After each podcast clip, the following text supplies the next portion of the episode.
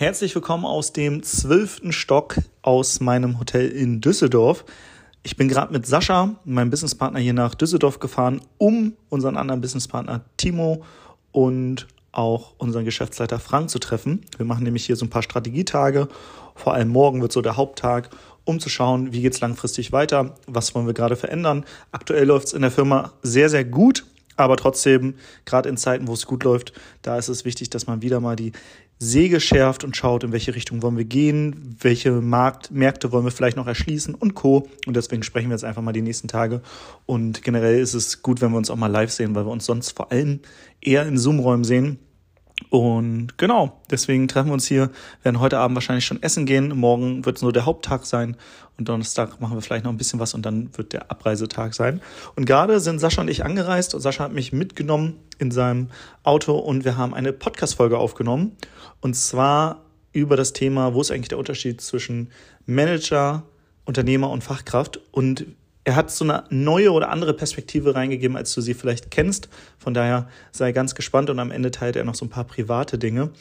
Und jetzt viel Spaß mit dieser Podcast-Episode und liebe Grüße aus Düsseldorf. Ich schreibe nichts auf, ich nehme das direkt auf. Sascha, du hast gerade so einen geilen Satz gesagt zwischen Unternehmer, Fachkraft und Manager und die Unterschiede. Was sind die Unterschiede? Die, unter, also die Hauptunterschiede sind eigentlich so ein bisschen in der Zeit, weil Unternehmer, die leben in der Zukunft. Die erträumen etwas, was es noch nicht gibt. Die stellen sich eine Welt vor mit der Frage, was wäre wenn? Was wäre, wenn man dieses Problem lösen würde? Was wäre, wenn es dafür etwas gäbe? Das heißt, Unternehmer sind immer in der Zukunft. Dann gibt es die Manager, die sind immer in der Vergangenheit. Die möchten, dass alles so bleibt, wie es ist. Das haben wir doch damals so besprochen. Das wollten wir doch so einführen. Nicht schon wieder Veränderungen. Wir haben doch vor ein paar Wochen erst das und das gemacht. Das heißt, da gibt es den ersten Reibungspunkt zwischen Unternehmer und Manager. Und die Fachkraft, die ist eigentlich in der Gegenwart. Die möchte, dass die Arbeit jetzt getan wird. Ja, ist ja schön, dass der Manager irgendwie, keine Ahnung, ein System aufgebaut hat, das der Unternehmer geträumt hat, aber die Arbeit wird im Jetzt getan. Und das sind dann die verschiedenen Rollenkonflikte, die auftauchen, vor allem wenn man am Anfang ja sich selbstständig macht, dann ist man ja alles drei. Das heißt, man hat das als innere Anteile und das kämpft dann gegeneinander. Und später hat man das aber auch als wirklich externe Anteile, weil wenn man unternehmerisch tätig ist und sich einen Manager sucht oder auch Fachkräfte hat, dann sind das natürlich genau die Probleme, die an diesen Schnittstellen zwischen den einzelnen Rollen auftauchen. Und das muss man aber zumindest mal gehört haben, weil ich glaube, das hilft dann auch zu verstehen, warum mein Gegenüber vielleicht jetzt nicht so begeistert ist von meiner unternehmerischen Idee.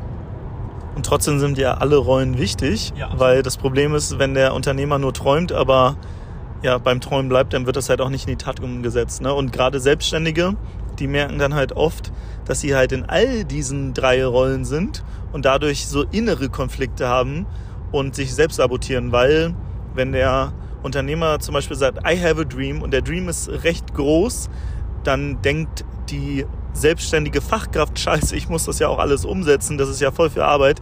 Äh, ich habe jetzt 80 Stunden Wochen in Zukunft, habe ich gar keinen Bock drauf.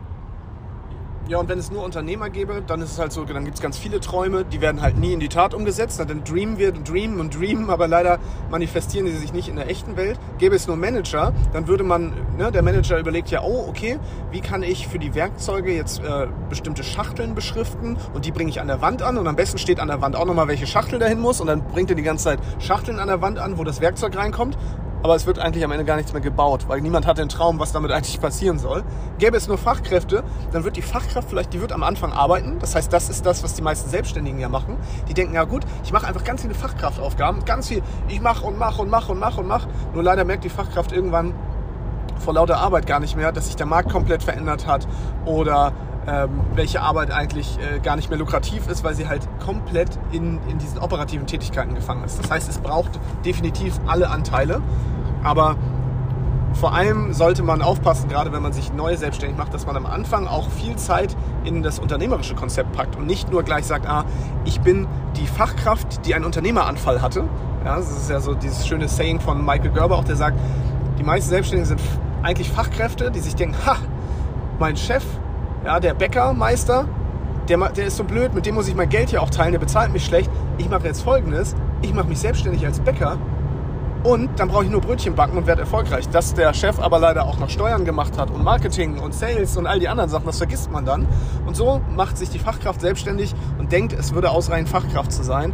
Aber dabei ist es wichtig, eben auch diese Unternehmeraufgaben und auch die Managementtätigkeiten mit zu bedenken. Vor allem der Unternehmer sieht ja auch, dass es nicht nur das Brötchenbacken ist, sondern Marketing, Vertrieb und alles, was Buchhaltung, Backoffice und so weiter angeht und irgendwann dann auch Management, wenn man mehrere Leute hat.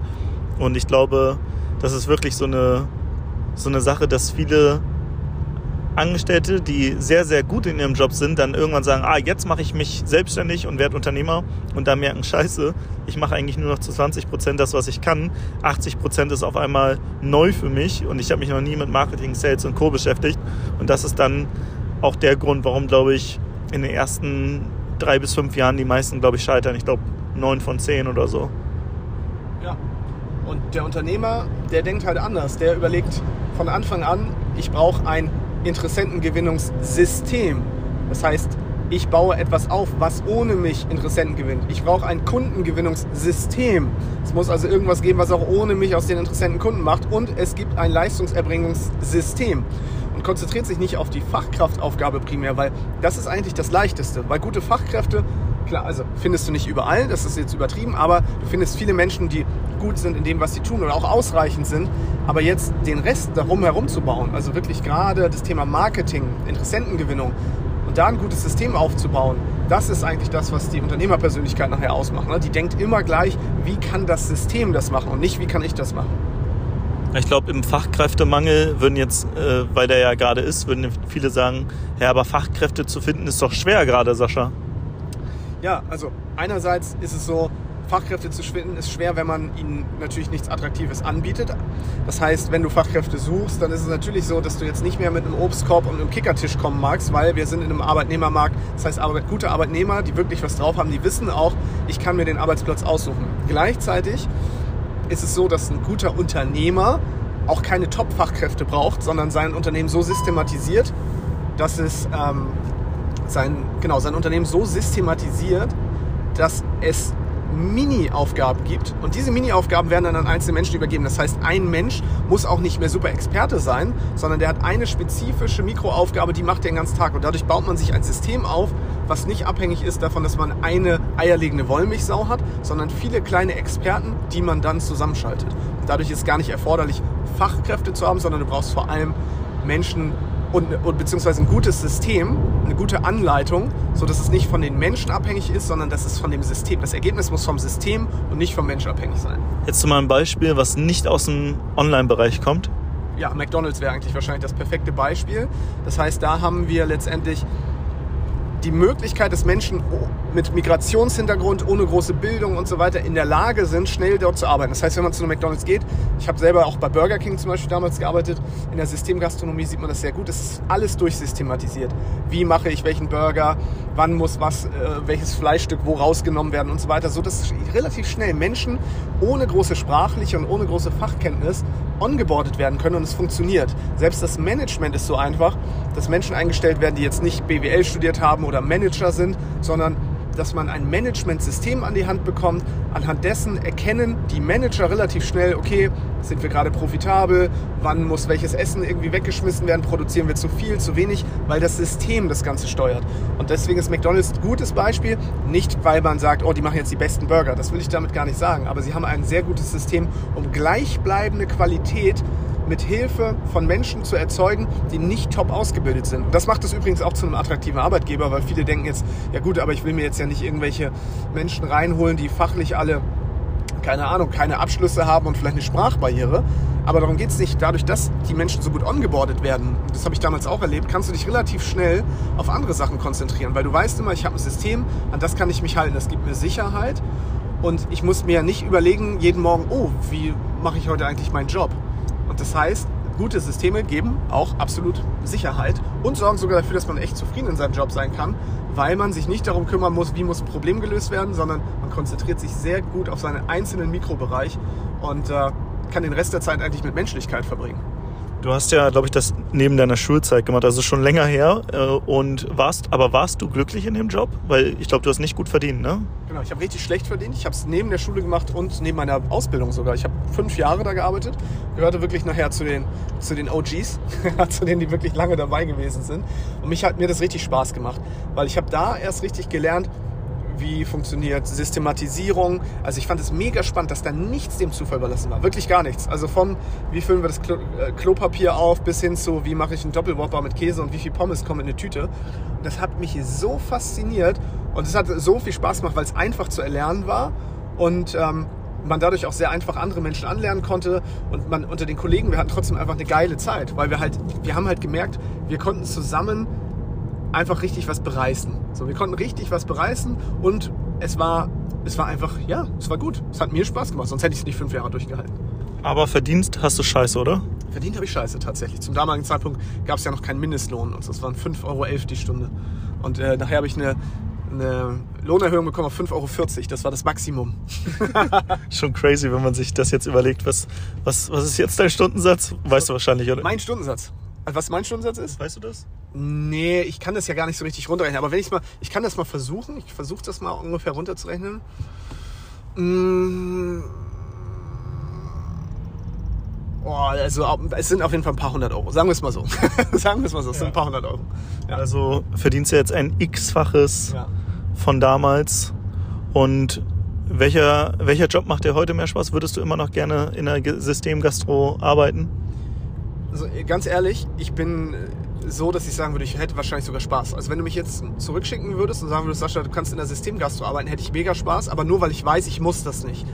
Das heißt, es wäre so ein freiwilliges Ding von, ah ja, wäre mal schön, das wieder zu erleben. Wenn, das, wenn ich damit meine Familie durchfüttern müsste, dann nicht, weil mir diese Freiheit und so weiter, die mir das Unternehmertum bringt, natürlich fehlen würde. Von daher ist das so eine romantische Vorstellung. Für mich ist aber Unternehmertum der ultimative Lifestyle, weil der mir die Freiheit ermöglichen würde. Selbst wenn ich wollte, könnte ich jetzt ja sagen, ich arbeite trotzdem Vollzeit in der Systemgastro, weil der Rest ta tatsächlich relativ zeitunabhängig reinkommt.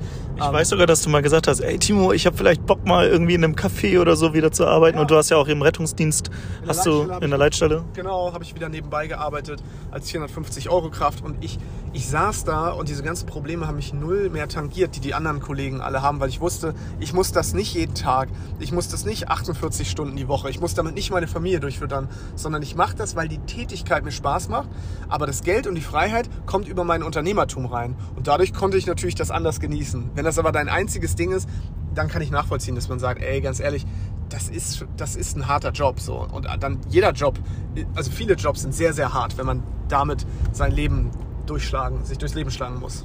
Ab und zu ist es ja so, wir haben Dienstags Calls und dann quatschen wir nach einem Call noch und auf einmal sagst du, ey Timo, hier mein Pieper ist gerade angegangen, ich habe noch einen Feuerwehreinsatz. Das heißt, du bist ja aktuell noch bei der Feuerwehr, da verdienst du aber kein Geld, oder? Ist das Ehrenamt oder wie läuft das? Ja, ich krieg da so eine Aufwandspauschale, glaube ich schon, die ist aber das sind irgendwie 50 Euro im Jahr oder so. Also es ist, for free.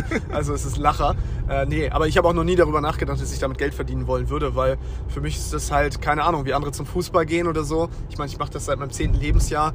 Ähm, da bin ich in die Jugendfeuerwehr eingetreten. Ich bin also trainiert darauf. Das ist nicht außerhalb meiner Komfortzone, sondern es ist für mich so, ich kann das, was ich kann, anwenden und damit auch noch äh, irgendwie Menschen helfen. Das ist ja was Sinnvolles, meiner Meinung nach.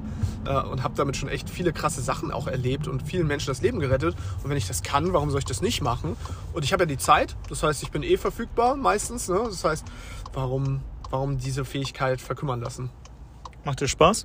Ja, absolut, absolut, macht mir das Spaß. Wie oft hast du Einsätze? Wir haben so 50 im Jahr, 30 bis 50. Also fast jede Woche ein. Ja, genau. Also vorher in der Feuerwehr, wo- ich war, hatten wir so 200 bis 400 im Jahr. Das war es wirklich täglich einer oder mehrfach, mehrere am Tag. Jetzt hier auf dem Dorf, wo ich wohne, da ist es genau. Da gibt es Wochen, da ist gar nichts. Jetzt war zum Beispiel zwei, drei Wochen gar nichts. Davor war aber jeden Tag zum Beispiel eine Woche durchgehend ein Einsatz. Oder manchmal auch mehr, mehrfach am Tag. Was waren da so für Einsätze dabei? Oh, wie du, wir hatten alles. Von Kindern, die zu ertrinken drohten, bis hin zu Bränden. Ähm, dann haben wir viele Fehlalarme von irgendwelchen Brandmeldesystemen in irgendwelchen ähm, Industriegebieten oder Industrieanlagen. Da geht einfach dann so eine Anlage, die sagt, hey, hier könnte es brennen, dann brennt es aber nicht. Wir haben sehr viel, dadurch, dass wir eine sehr wir haben sehr viel Wasserrettung, dadurch, dass wir am Wasser sind und sehr viel Spezialsachen haben wie eine Unterwasserdrohne. Also wirklich, das ist ganz geil. Da hast du auch so einen Drohnenführerschein gemacht, ne? Nee, den brauchte ich nicht machen tatsächlich. Das, also es ist so eine, es ist so eine, wir werden eingearbeitet darauf, aber du brauchst keinen extra Führerschein dafür haben. Da ist eine Kamera dann dran und dann kann, haben wir damit, sind wir wirklich auf Spurensuche gegangen. Und jedes Mal, ich habe die jetzt dreimal im Einsatz gehabt und wir haben auch dreimal jedes Mal die Menschen gefunden, die im Wasser gesucht worden sind. Natürlich leider alle tot, weil ähm, da ging es nicht mehr darum, die lebend rauszuholen, aber zumindest ist das ja auch schon mal gut, wenn du weißt, hey, da, die, die Leiche wurde gefunden. Es gibt ja auch Ruhe für die Familien und so weiter. Ne? Krass. Ja. Krass, krass, dass du es noch machst. Also, so wie ich wahrscheinlich irgendwie Spaß am Beachvolleyball und Sport habe, ist ja. das für dich so ein Hobby, ne? Ja, absolut. Ist nicht ganz vergleichbar, weil es ist schon ein bisschen extremer und es kostet auch recht viel Zeit. Ich bin ja Führungskraft. Das heißt, ich kann nicht nur einfach da hinkommen und fertig, sondern ich habe auch Vorstandssitzungen, ich mache die Ausbildung, ich bilde alle Feuerwehrleute aus. Ich bin quasi ja auch derjenige im Einsatz, der dann das mit koordiniert. Das heißt, es ist jetzt nicht nur einfach ah, easy peasy mal hinsetzen, wenn, die, wenn der Pieper geht. Mm, Aber dadurch, wie gesagt, dass ich das so lange mache und mein Leben eigentlich schon immer aus Blaulicht bestand, ist es halt so, ja, für mich so normal. So, ich, macht irgendwie Sinn. Ich habe es gar nicht mehr hinterfragt. Was machen die, die anderen, die da sind? Ja, von bis, ne? Du kannst da, also du könntest ja auch in die Feuerwehr eintreten, in die Freiwillige Feuerwehr. Selbst in Hamburg gäbe es ja auch Freiwillige Feuerwehren. Ähm, also alle Städte ab 100.000 Einwohnern haben ja erst eine Berufsfeuerwehr meistens, zumindest hier bei uns im Norden. Das ist, wo wir gerade in NRW unterwegs sind. Hier haben auch Städte mit 20.000, 30.000 schon eine Berufsfeuerwehr. Mm, Aber du kannst, ich sag mal so, du bist ja ein sportlicher Typ. Du könntest zum Beispiel Atemschutzträger werden. Das heißt, du machst die Feuerwehrausbildung und könntest dann irgendwann mit Atemschutz wirklich ins brennende Haus und auch die Menschen retten, weil das erfordert schon sehr viel physische Stärke auch. Wenn du sagst, das wäre deins, du könntest Feuerwehrsport anleiten bei Wäre uns. wär jetzt nicht so meins, muss ich sagen. Also, also allein dieses Risiko einzugehen, äh, würde ich so, würde ich mir denken, crazy. Also ich finde es krass, dass das Leute machen, Ja. aber gerade in Deutschland ist es ja so, wie du gesagt hast, du äh, in der nicht Berufsfeuerwehr, sondern das, was du machst, kriegst du irgendwie so eine Aufwandsentschädigung von 50 Euro. Aber kann halt sein, dass du dein Leben dafür riskierst, ne? Genau, ja. Also Eigenschutz steht natürlich immer an erster Stelle. Das heißt, per se ist es jetzt nicht so, dass man da so Rambo-Taten macht, aber wenn es hart auf hart kommt, kann es durchaus sein, dass du dein Leben riskieren musst mal oder zumindest abwägen musst, wie viel bin ich bereit, auch äh, jetzt äh, Risiko einzugehen. Aber du kriegst natürlich auch nirgendwo so eine große Befriedigung raus, wie daraus, wenn du weißt, du hast ein Leben gerettet. Ne? Da kannst Ja. du, also das ist was, das kannst du mit nichts aufwiegen, meiner Meinung nach. So, jetzt sind wir hier gleich bei unserem äh, Hotel angekommen. Ja. Ich habe gehört, das Hotel hat eine Sauna und Spa. Das werde ich auf jeden Fall mal den nächsten. Äh, wir, sind, wir sind ja drei Tage hier. Das werde ich auf jeden Fall mal ausprobieren. Ja, ja, können wir einfach mitnutzen. Ich war hier schon mal. Geiles Hotel, gefällt mir. Weißt du, wo die Tiefgarage ist? Das ist viel wichtiger. Leider nein, aber wir werden da gleich ankommen. Also Navi sagt 300 Meter. Von daher beende ich hier diese Folge und ja, danke für erst den Unternehmer-Content und zum Schluss noch ein bisschen Feuerwehr-Content. Ja, guck mal, haben wir heute mal ein bisschen wild was durcheinander gewissen. Ja, ich danke für die Einladung, Timo. Tschüss.